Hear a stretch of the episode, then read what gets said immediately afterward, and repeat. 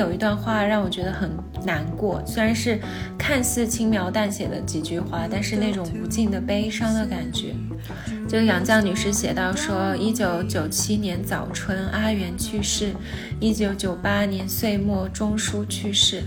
我们三人就此失散了，就这么轻易的失散了。世间好物不坚牢，彩云易散琉璃脆。现在只剩下了我一个人。他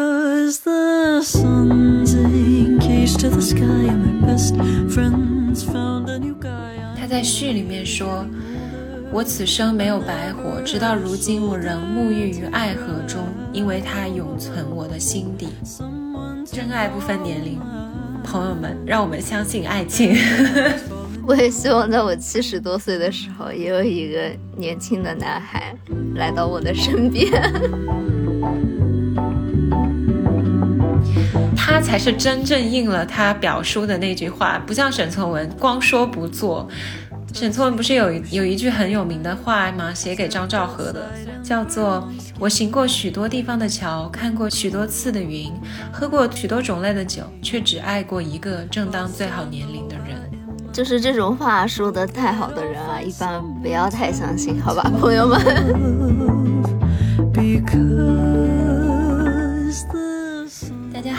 家好，我是央子，我是小溪，我们是大俗小雅，到此小雅是由生活在世界各地的打工人，每周一起跨时差谈天说地。那我们之前不是讲了一期民国的 B E 美学吗？就是 Bad Ending。对。然后我们就有挖一个坑，说我们要跟大家做一期甜蜜的和美学，Happy Ending。和美学是什么东西 啊？不是念和吗？H E 啊，怎么会变成和呢？就是和谐啊。哦，好吧。天哪，我是不是勾起了你在国外数年对你名字的？对。对啊，我我还以为是我发明的美学呢，跟着我姓。在国外数年的阴影。好的，那我们今天想给大家分享几个非常甜甜的故事，就是能够治愈心灵，让我们暂且忘记生活中实际的恋爱的痛楚和被生活捶打的都市打工生活。你怎么感觉悲伤很多的样子？你快给我们来一点开心的。是要从虚幻的，况且这还不是虚幻的，是过去存在过的真实爱情中获得甜蜜。我现在嘴角都是上扬的。那我们先给大家分享一个，其实这个也不算完全的 H E 美学了，因为最后其实也是杨绛女士一个人哦。但是他们在一起的时候质量很高啊，很甜，真的质量太高了。其实我原来一直叫杨绛先生嘛，嗯，因为是表示尊敬。结果我记得之前有一期节目上了小宇宙首页，然后他就全程称杨绛先生，结果点赞第一的评论是说，为什么要叫一位杰出的女性的尊称要用先生呢？对啊，我也是这个点，所以我后来想说，我原来就是在国内的学界。有一个那种我特别敬仰的老先生学者，他每次称我，你知道他称我什么吗？钟小姐，不是，他都叫我女史啊！天哪，就是我觉得他们真的好，就是好会哦，就是《女史箴图》那个顾恺之的《女史箴图》的女史，就是对一个他很尊敬的女性的，我觉得是最高阶的赞美了。嗯。然后我们可以先从杨绛女士的这本《我们三》这本书开始聊一聊。其实当时我之前在播客里应该也讲过，我出国的时候因为怕行李太重嘛，只带了两本纸质书，一本是我们仨，另外一本是梁实秋先生的《未至农时及家乡》。我记得这件事情，因为我感觉我俩才认识的时候嘛，然后杨子就会一直跟我说，我觉得我们家就像我们三一样，就是一个这样有文化又温暖的家庭。啊，请我把那个有文化剪掉。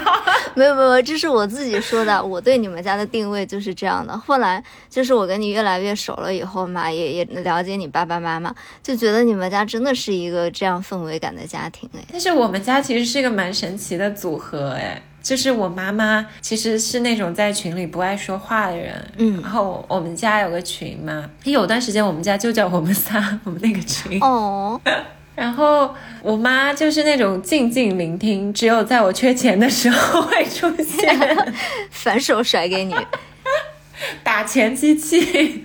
对，平常就是我和我爸在那聊天。那么回到我们说杨绛他们一家人嘛，其实杨绛是在一九三二年春天，他考入了清华。这是一个多么蜻蜓点水、凡尔赛的故事。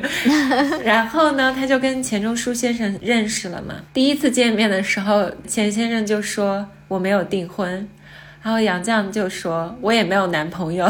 天哪，这是一个一见钟情吗？对，而且特别神奇的是，那个年代其实自由恋爱并不常见，嗯，很多时候都是家庭介绍的，哪怕像我们上期讲的林徽因。和梁思成，他们其实也是家族之间的关系嘛，你不能算是完全的自由恋爱。但是杨绛和钱钟书他们就是彻底的自由恋爱。我突然想到一个我认识的一个姐姐的故事嘛，嗯，就他俩还和你是老乡哎，他们是长沙人，嗯，然后那天我跟她老公一起吃饭嘛，嗯，不不不是，我跟她和她老公一起吃饭，我突然觉得这个不不太妥。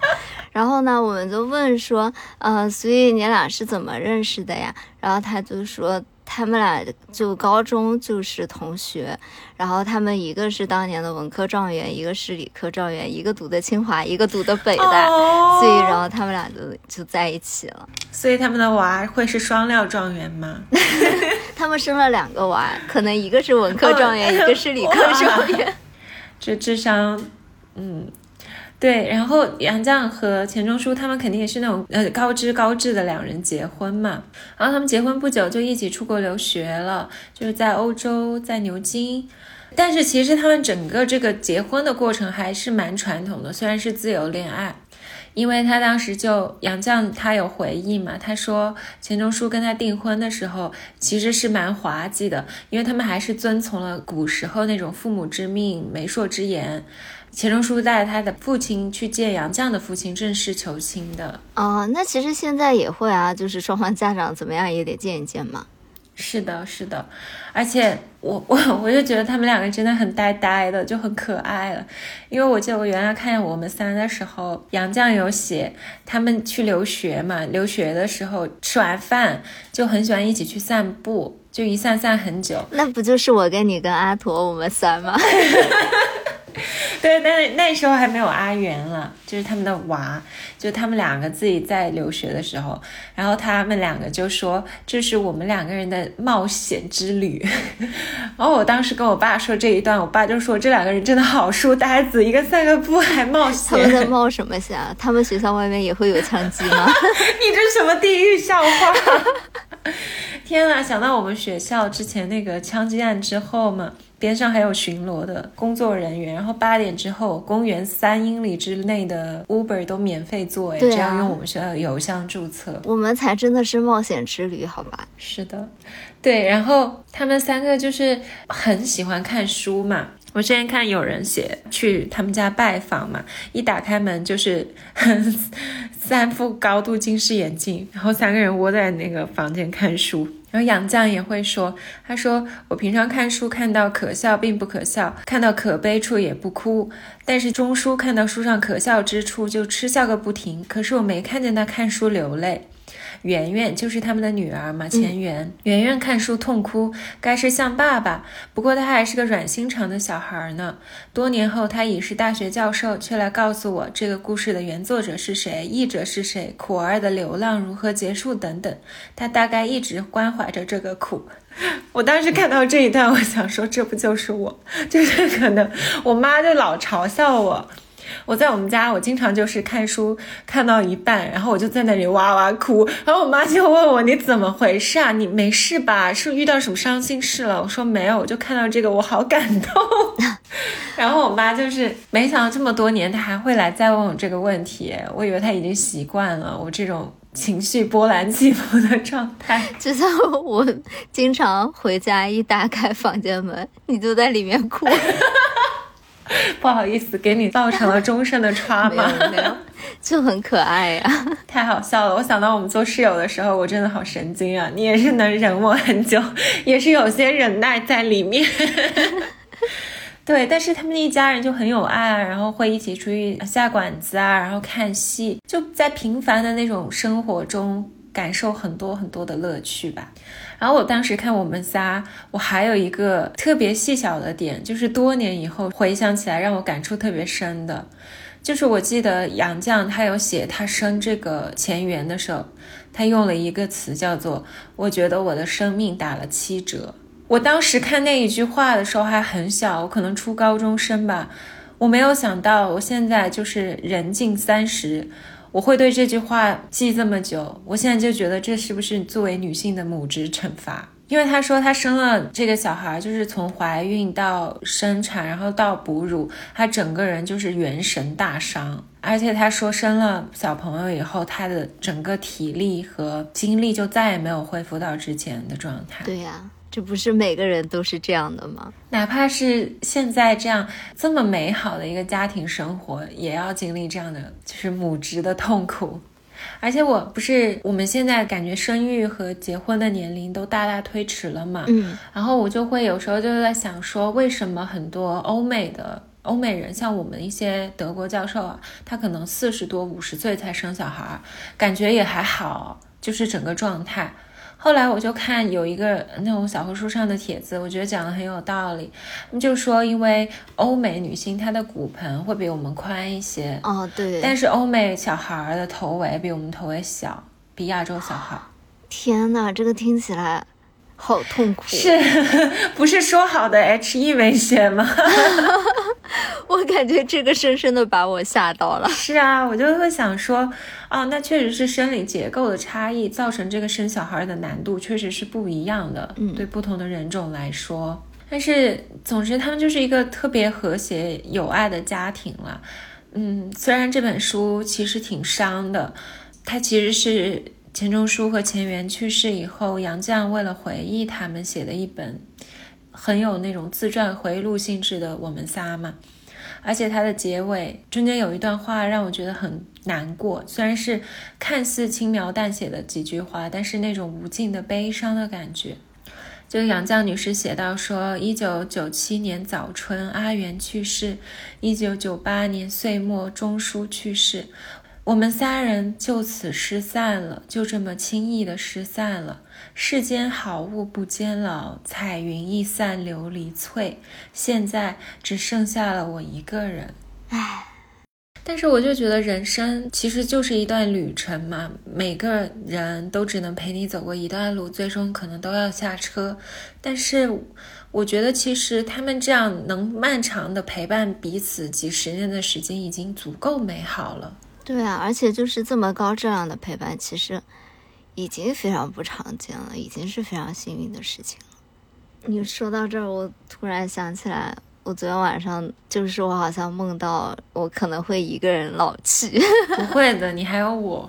你那天不是说吗？你半夜醒给我发短信，对啊，你就说想到我我还醒着。是的，我们就是靠时差苟住，跨着时差就是互相陪伴。是的，可以二十四小时轮转。那还是不行，我在欧洲这边就不行。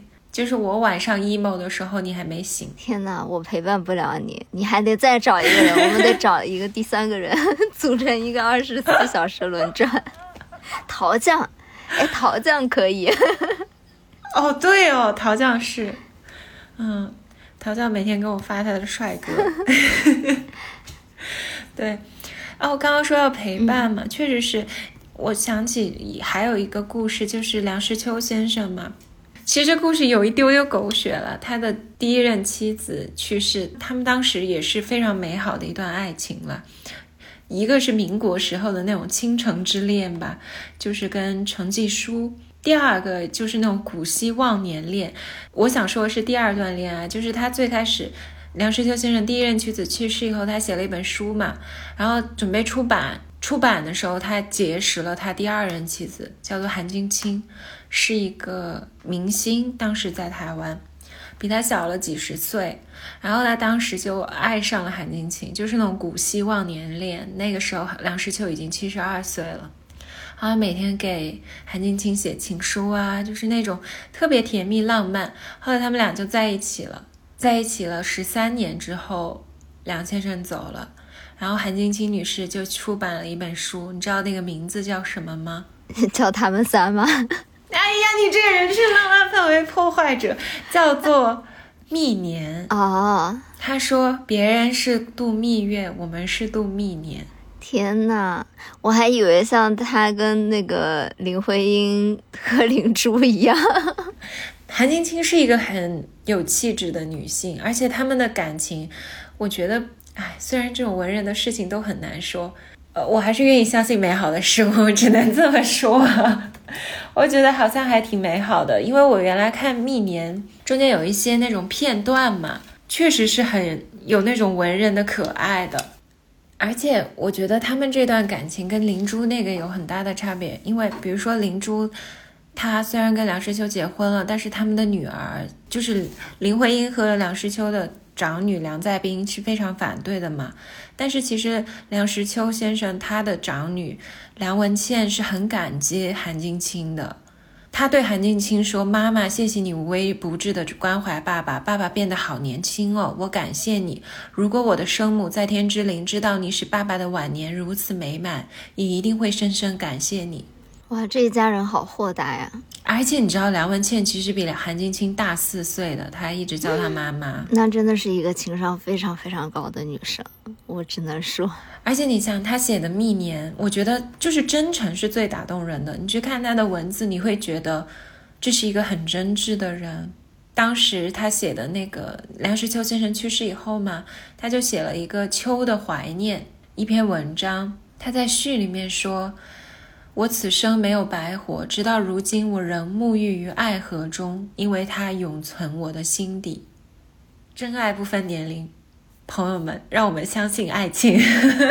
我也希望在我七十多岁的时候，也有一个年轻的男孩来到我的身边。你这个解读非常好。那我们说完我们我们仨和蜜年。我们是不是可以讲一个啊，我心中我最爱的民国爱情故事。来了来了，他终于来了。我跟小西发，小西小西忽略了过去。有吗？什么时候？我有给你发过一个截图啊，就是两黄永玉先生的一个采访，然后你就没有回我。我这么冷漠吗？是的，可能你心里就。不相信吧？我记得上期节目就有人说，每次央子即将上头的时候，小西就清醒的打住。对，但是黄永玉的这个爱情故事是“愿得一心人，白首不相离”，他才是真正应了他表叔的那句话，不像沈从文光说不做。沈从文不是有有一句很有名的话吗？写给张兆和的，虽然后面他完全没做到，叫做。我行过许多地方的桥，看过许多次的云，喝过许多种类的酒，却只爱过一个正当最好年龄的人。就是这种话说的太好的人啊，一般不要太相信，好吧，朋友们。是的，但是黄永玉他真的做到了，他一辈子只有一个女朋友，也就是他的妻子张梅溪。而且他后面采访说过很多遍，他就说我这个人。没什么本事，最大的本事就是我一辈子只谈了一次恋爱，然后我跟这个人一直到最后还在一起。我觉得这个真的还挺不容易的，因为黄永玉在外面的形象是一个非常非常松弛的，那你你可能会觉得他有点像一个浪子的感觉的人类，然后又是一个艺术家，风流倜傥，嗯。对，而且他其实是很早就遇到了他妻子。他没到二十岁的时候，那会儿黄永玉在那个江西的信丰民众教育馆上班，然后他当时，哎，就是这段著名的 quote，我发给你的截图，就是这句话，让我再来说一遍：我这个人没什么女朋友，只有这一个女朋友，这个女朋友就是我现在的太太。哦，真的是心灵的放肆呢？好吧，我觉得我不太。不是，可能那个年代的原因吧。我觉得现在做到这件事情很难哎，而且我现在也不推荐大家，就是一定要做这个事情。啊，我也是。就是可能那个年代，你你本来接触到的人就比较少嘛，然后，而这是一个非常概率性的事件，就是你刚好碰到那个人，就是你最合适的人。但是在我们现在这个时间，我觉得如果遇到的人太少太少了，就很容易会。不知道自己想要的到底是什么，然后就误打误撞的进入一段不太正确的关系。是啊，怎么办？我就是那个下头女。哎，我我非常认同你这个说法。我之前看小红书嘛，就是经常有那种帖子，就说四十岁的姐姐给三十岁的你们什么什么建议，就是这种类似帖子。其中有一个很重要就是，嗯，呃，你要多去经历，你才会知道你自己想要的是什么。就是经历人、经历事，才会懂自己的需求，更冷静、客观、全面的判断整个人生的规划。嗯。对这种事当然是理想化的，这当然也增加了它浪漫主义的色彩。但是我们现在反正又不是要聊，我们并不是一个情感咨询节目 啊。对不起，对不起，是我的过错。总是在央子讲一些非常浪漫、文艺、美好的事情的时候，就像之前那个，那也没有啦。就是就像之前那那位听众的评论区里面说的，我总是在下头。但是我真的很同意一个说法，就是我最近有也有特别喜欢的一个讲那种影视剧集的 YouTube 的一个频道，叫做 The Take，不知道你看见过没有？没有呀。他最近有分析那个 Sex and City，就是欲望都市里不同角色嘛。嗯。之前他就有分析那个 Charlotte 那个角色。嗯。Charlotte 就是一个对婚姻很理想化，她一定要找一个就是 need a man to complete you，需要一个男人才能实现自己人生完整那种。然后他就经历了很多起起伏伏，最后找到了一个完全不符合他所有硬件标准的男人结婚，然后收获了幸福。但是我觉得那个的 take 最让我感动的一句话就是，他说这个角色他最可贵的不是在于他从迷茫到清醒，然后从恋爱脑到清醒的过程，而在于。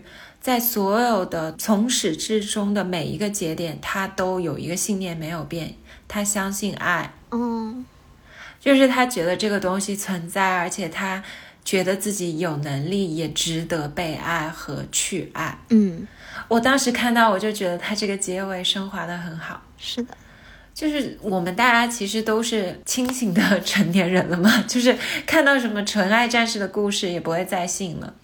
但是没关系啊，我们对爱情的向往和所谓的幻想，不是寄托在另一个人身上的，而是在我们自己身上。对，对，因为我们相信，我们就是很好的人，我们值得一个很健康的、美好的关系。就以这样的态度，我们就能活得开心一点。我觉得，对。那说回来吧，又说到黄永玉，在当时遇到张梅西的时候，张梅西才十八岁，就是也是那种。千金小姐吧，就是军官家庭。黄永玉跟她也是，跟她表叔和张兆和有点像，就是配不太上这样的女孩。而且大家有兴趣可以去搜一下张梅西的照片，真的非常美。就是我觉得可以在大上海做明星的那种长相。对我真的觉得她是那种明媚美女，而且就是很洋气，对，也很阳光，就是你一看就觉得非常美，非常开心的感觉。就是觉得怪不得会跟黄永玉合得来。其实黄永玉有很西化的部分嘛，他的个性中间。然后当时黄永玉不知道怎么追人家，他就来了一句：“我有一百斤粮票，你要吗？” 这种一开始就有付出意识的男性可以冲好吧，朋友们？我怎么现在像一个情感博主？区区老师，对对对，看太多了。对，但是。确实，就是愿意为你花钱的男人不一定真的爱你，不愿意为你花钱的男人那是绝对不爱你。是，然后他当时呢还去百货店搞了一把那种法国小号，就是每一次张梅西上班，他就开始吹小号，他叫做易得自我士气之鼓舞。怎么这么可爱啊？就是一个上班的伴奏的这样的一个人设吗？但是你想哦，我觉得会有点尬住哎。你想你现在去上班，你有一个同事 在门口跟你吹小号，可能也是他们俩比较契合吧，然后所以才能 get 到这样的浪漫。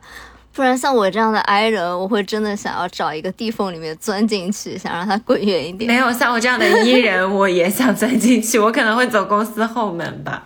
但是张梅西就是一个很神奇的人，他很时髦的。就据当时回忆，嗯，张朗朗写的那个《大雅宝旧事回忆》嘛，他说张梅西就经常穿着一条杏黄色的布拉吉，肩膀上似乎挂着两根带子，裙子上横起对，然后裙子上面横七竖八抹了些不规则的咖啡带子。他说，五十年代的北京就没见人这么穿过，甚至没人见过这样花样的裙子。他头发扎成一个马尾，显得相当清爽，跟着旋律摇来摆去，拉一个酒红色的手风琴。北京哪儿见过这个景致？纯粹和外国电影差不离了。哇，他就是那个时候的时尚 icon 哎。是的，啊，就是很可爱啊。而且她的头发就是烫的很精致嘛。就说到头发，就黄永玉也很会。就是他有一次就顶着一头乱蓬蓬的头发去见张梅西，然后张梅西就说：“那我们就去理发吧。”黄永玉一摸他的口袋，只有八毛钱，要么去理发，要么呢买一个木刻板。因为黄永玉最开始是做那种木刻板画，做的很好嘛。嗯。年轻的时候，然后张梅西就笑盈盈的说：“那就两样都去吧，你去理发，我送你木刻板。”啊，好会！是的，然后理完发以后，张梅西就拿着木刻板等着黄永玉。啊，然后黄永玉很多年后还非常甜蜜的回忆说：“哎，这真是一个很好的女孩子，学会了吗，小西？” 但是就是给男人花钱这个事情倒霉，好吧，朋友们，清醒一点，我又来了。对。但确实是啊，这件事情呢，就就他们俩这个暧昧的事情传到张梅西家人那里，他们家里就联合反对，不允许他和这个穷小子见面嘛。然后他们还甚至跟张梅西说，如果你跟黄宇在一起，你以后就是在街上讨饭，他吹号你唱歌。他们家的人好命啊！我觉得这是你会对你女儿说的话耶。对不起，这是我我会跟。听节目的大家说的话，然后当当时黄小玉就很沮丧嘛，就一个人跑路了。但是不久以后，他就接到了一个电话，居然是张梅西打过来的。张梅西他自己从家里跑出来，就卖了金链子，坐了拉货的黄运车去找他。天啊，然后就是这种私奔的少女啊！然后当时黄鱼超感动，他当晚就借了朋友的自行车，骑行六十公里。去见他的爱人，然后他说，当时距离目的地还有十公里的时候，天太黑，没办法骑车，他找了个鸡毛店住下来，夜里没有被子，就把散落的鸡毛盖在身上。然后当时他，我觉得他们俩怎么这么好笑啊？就是有那种，我也觉得，就很漫画，很适合出书。然后黄小玉当时就顶着一身鸡毛就见了张美熙，因为那鸡毛很难搞干净嘛。天呐，讲真，如果一个如果我是张梅西，我不会抱他，因为您讨害怕鸡。对，是。然后他当时他们俩就见面嘛，然后黄小玉就说：“如果有一个人爱你，你怎么办？”我又要开始我的绿茶口吻了。然后梅西就说：“那要看是谁了。”黄玉就说：“那个人是我呢。”好，张梅西回答：“我都要起鸡皮疙瘩了，姐妹。”这就是他们之间的告白了。然后他当时就回忆说，他们刚在一起的时候，家里很穷很小，只有一个窗，窗外有很多木瓜树，但是可以看到一口水井。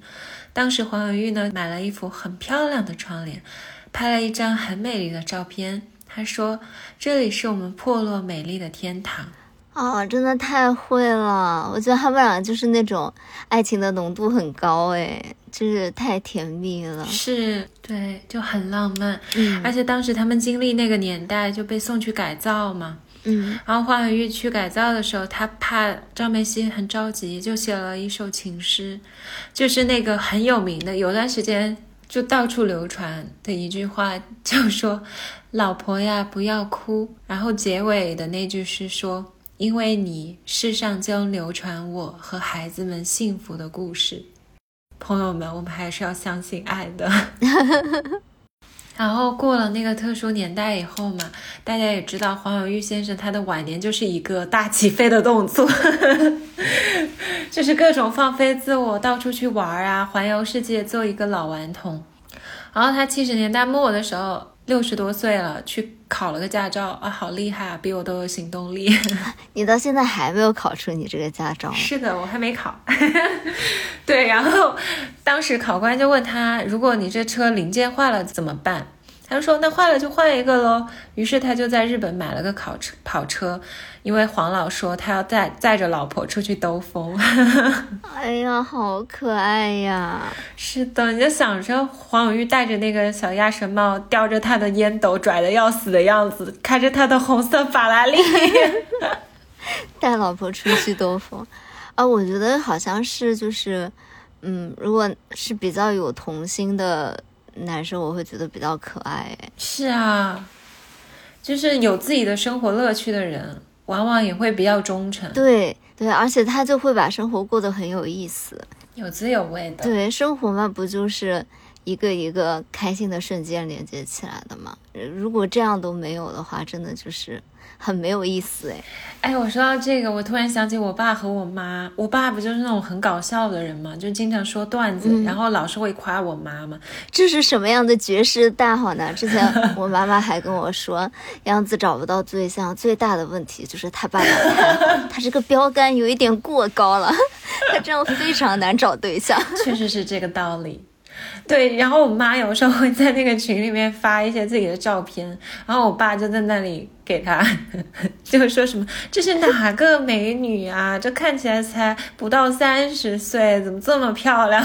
天哪，太甜了吧！然后我妈就在那里说，你就是会有一张会哄人的嘴，这就是最重要的事情啊，情绪价值给满好吗？对啊。然后我我爸不就平常还挺搞笑，就在家里。打拳啊，搞笑啊，就是那种出出洋相那种，就不要出洋相耍宝。然后我妈就会被他逗得哈哈笑。我妈就说：“哎，你爸这个人还是挺有意思的，跟他一起还是挺挺好玩的，就很很每天都可以笑的那种。”哎呀，我觉得这就是最重要的事情。嗯，我现在想说，黄永玉应该是一个很很会说段子啊，然后很会找乐子的人。对，然后张梅溪他很喜欢养动物嘛，然后黄永玉就很。在通州买了一个超大的房子，之前也在黄永玉那个特辑，大家有兴趣可以去听一下万和堂，嗯，然后那个屋子很大，就方便老婆养动物，光是狗养了十几条，最大的一只有两百多斤，两百多斤是什么狗啊？藏獒啊？对他们养养那种大獒犬的，我发现大画家好像都爱，张大千也喜欢养獒犬。对，而且他们还养过马，养过鹿，养过熊，就是一个动物园的节奏。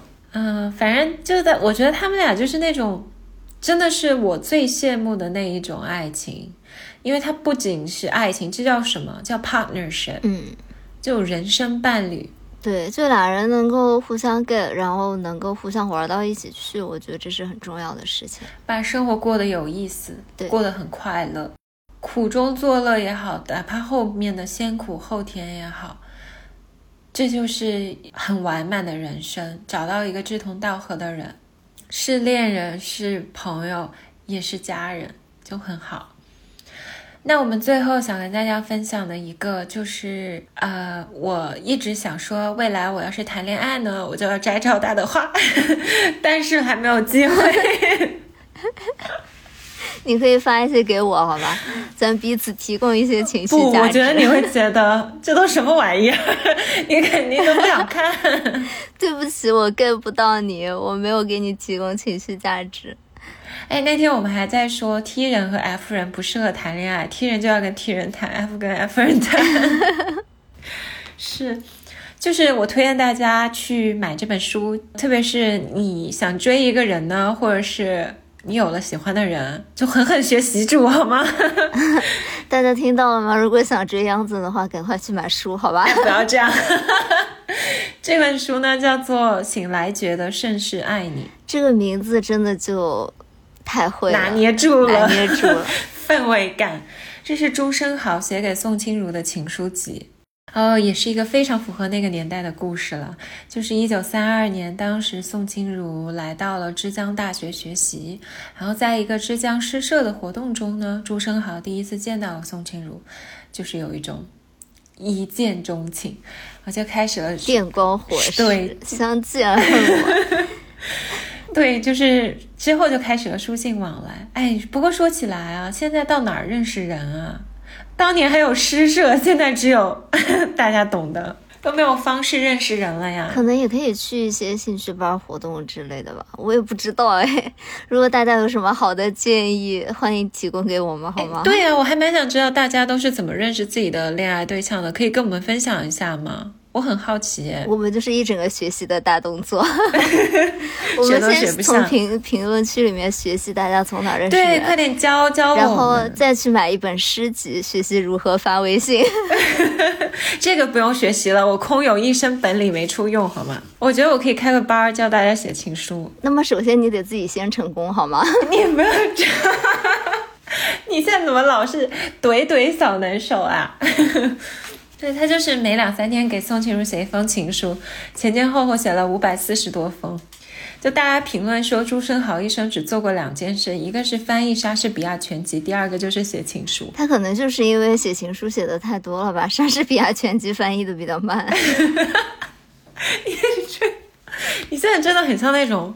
什么知批《红楼梦》，然后精准戳破各种恋爱故事，揭露大家族的腐败，是这样的吗？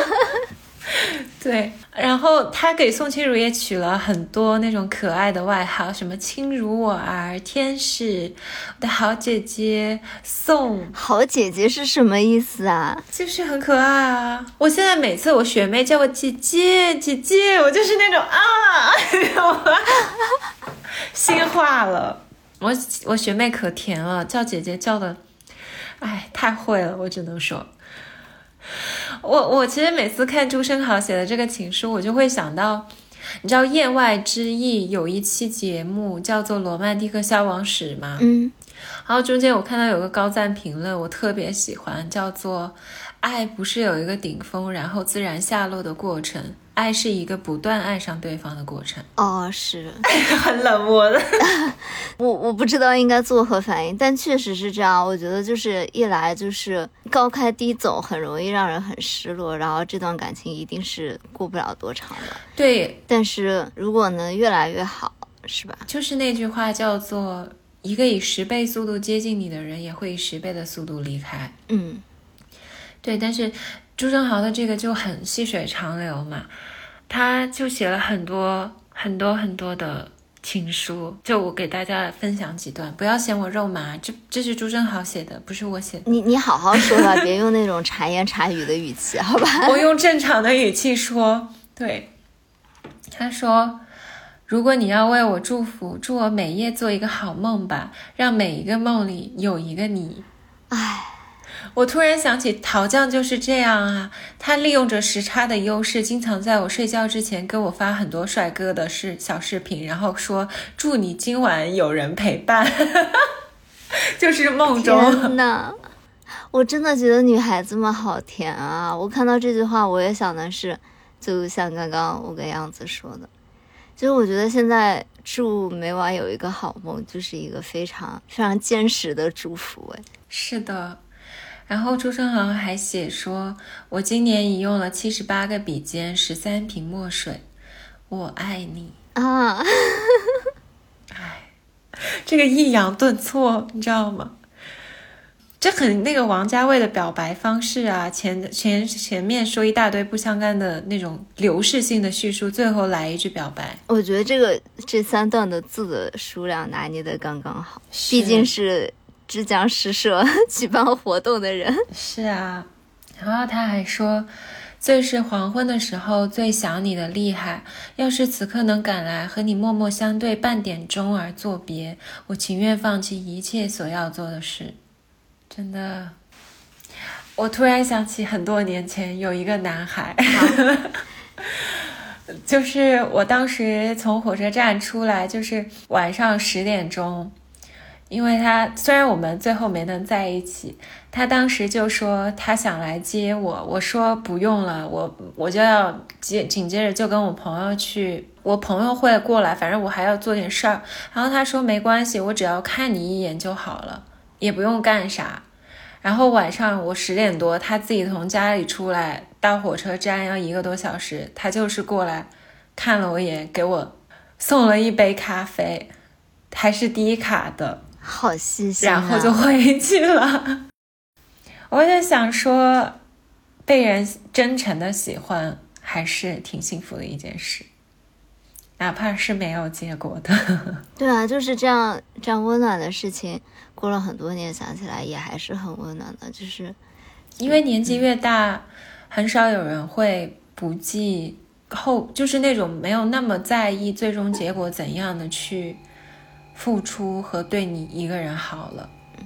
怎么说好的？给大家说一些开心的故事，然后落脚点都是我们自己一些 emo 的时刻。是啊，我就想起那么多年前，还有一个人会因为只是想看你一眼，就跑过来，真的就只是看你一眼。